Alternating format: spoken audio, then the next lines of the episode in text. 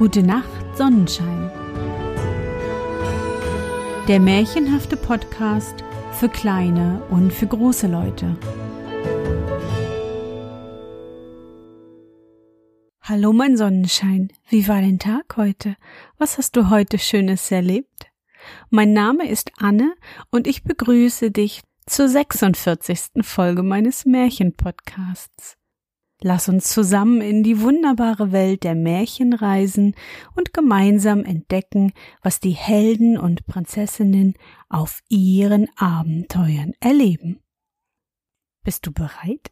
Dann kuschle dich fest in deine Bettdecke, nimm dein Lieblingskuscheltier in den Arm und wenn du magst, schließe die Augen und folge mir ins Märchenland. Der Zaunkönig. In den alten Zeiten, da hatte jeder Klang noch Sinn und Bedeutung. Wenn der Hammer des Schmieds ertönte, so rief er Smit mi to, smit mi to. Wenn der Hobel des Tischlers schnarrte, so sprach er Do hast, do do hast. Fing das Räderwerk der Mühle an zu klappern, so sprach es Help Herr Gott, help Herr Gott. Und war der Müller ein Betrüger und ließ die Mühle an, so sprach sie Hochdeutsch und fragte erst langsam Wer ist da? Wer ist da? Dann antwortete sie schnell Der Müller, der Müller. Und endlich ganz geschwind Stieltapfer, Stieltapfer, vom Achtel drei Sechter. Zu dieser Zeit hatten auch die Vögel ihre eigene Sprache, die jedermann verstand. Jetzt lautet es nur wie ein Zwitschern, Kreischen und Pfeifen und bei einigen wie Musik ohne Worte. Es kam aber den Vögeln in den Sinn, sie wollten nicht länger ohne Herren sein und einen unter sich zu ihrem König wählen. Nur einer von ihnen, der Kibitz, war dagegen. Frei hatte er gelebt und frei wollte er sterben, und angstvoll hin und her fliegend rief er, Wo blieb ich? Wo blieb ich? Er zog sich zurück in einsame und unbesuchte Sümpfe und zeigte sich nie wieder unter seinesgleichen. Die Vögel wollten sich nun über die Sache besprechen, und an einem schönen Maimorgen kamen sie alle aus Wäldern und Feldern zusammen. Adler und Buchfinke, Eule und Krähe, Lerche und Sperling, was soll ich sie alle nennen? Selbst der Kuckuck kam und der Wiedehopf, der so heißt, weil er sich immer ein paar Tage früher hören lässt. Auch ein ganz kleiner Vogel, der noch keinen Namen hatte, mischte sich unter die Schar. Das Huhn, das zufällig von der ganzen Sache nichts gehört hatte, verwunderte sich über die große Versammlung. Wat, wat, wat ist denn dort Odon? gackerte es.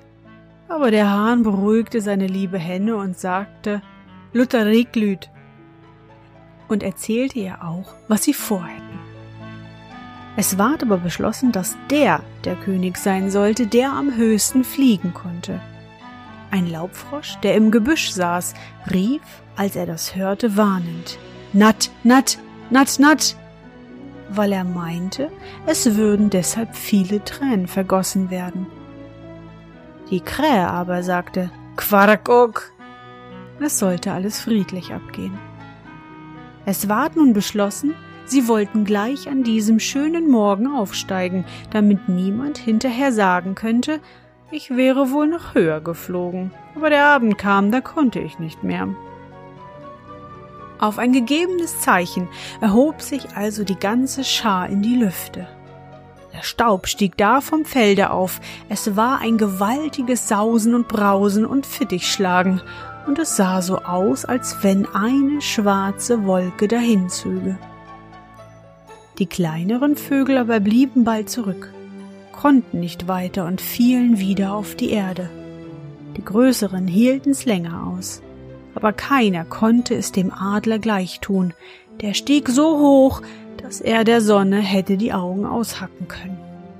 Und als er sah, dass die anderen nicht mehr zu ihm herauf konnten, so dachte er, was willst du noch höher fliegen? Du bist doch der König, und fing an, sich wieder herabzulassen. Die Vögel unter ihm riefen ihm alle gleich zu. Du musst unser König sein, keiner ist höher geflogen als du.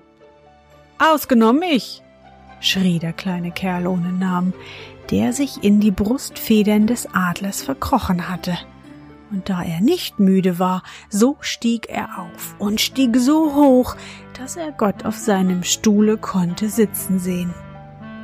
Als er aber so weit gekommen war, legte er seine Flügel zusammen, sank herab und rief unten mit feiner, durchdringender Stimme König Bünnig, König Bünnig.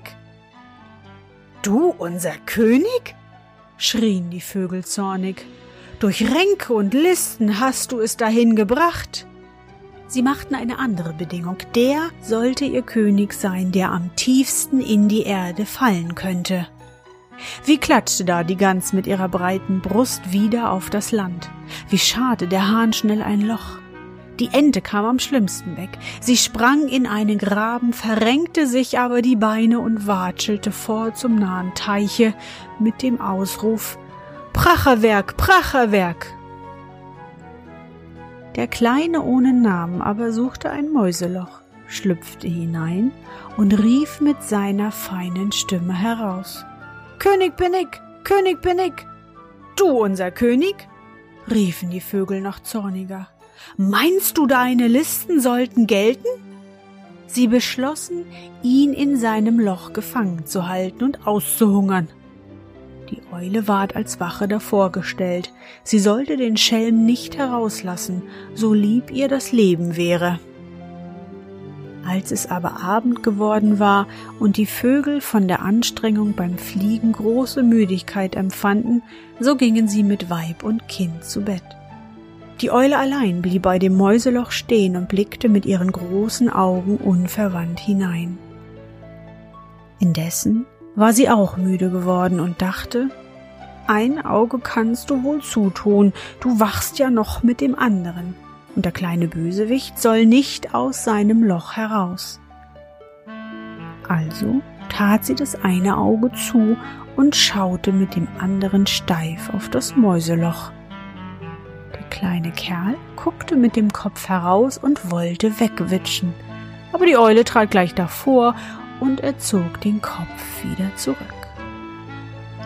Dann tat die Eule das eine Auge wieder auf und das andere zu und wollte so die ganze Nacht abwechseln. Aber als sie das eine Auge wieder zumachte, vergaß sie das andere aufzutun, und sobald die beiden Augen zu waren, schlief sie ein. Der Kleine bemerkte das bald und schlüpfte weg. Von der Zeit an darf sich die Eule nicht mehr am Tage sehen lassen, sonst sind die anderen Vögel hinter ihr her und zerzausen ihr das Fell.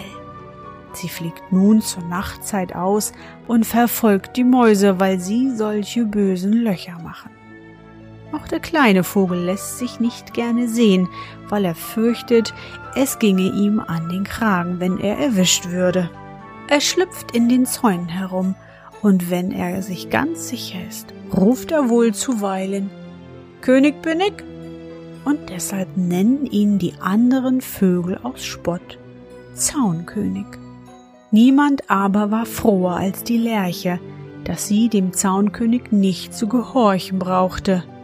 Wie sich die Sonne blicken lässt, steigt sie in die Lüfte und ruft. Ach, wo ist das schön, schön ist das, schön, schön, ach, wo ist das schön.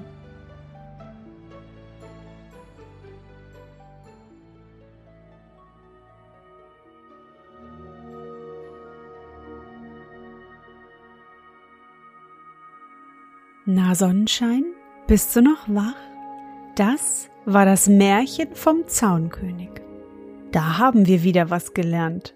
Warum die Eule nur nachts fliegt und Mäuse jagt, dass der Zaunkönig nur so heißt, weil er sich in Zäunen versteckt, und früher sprachen alle irgendwie verdächtig Pladütsch. Nein, einem Märchen ist doch alles möglich, oder? Ich hoffe, dir hat unsere gemeinsame Reise heute gefallen. Für mich war es wieder wunderbar und ich danke dir, dass du mich begleitet hast. Und bevor du nun die Augen schließt und in dein Traumland reist, möchte ich mit dir nochmal an dein schönstes Erlebnis heute denken. Was war es? Vielleicht bist du mit deinem Tretroller umhergefahren. Hui, wie der Blitz. Und Mama oder Papa lief pustend hinterher. Oder du hast heute mit Knete lustige Figuren gebastelt. Versuch dich daran zu erinnern.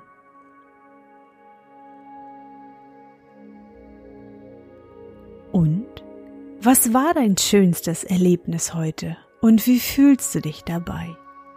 Suche dir auch heute wieder den schönsten Moment aus und präge ihn dir gut ein. Wenn du magst, kannst du ihn auch malen oder aufschreiben. Und nun Gute Nacht, Sonnenschein. Schlaf gut und träum was Schönes. Wir hören uns bald wieder.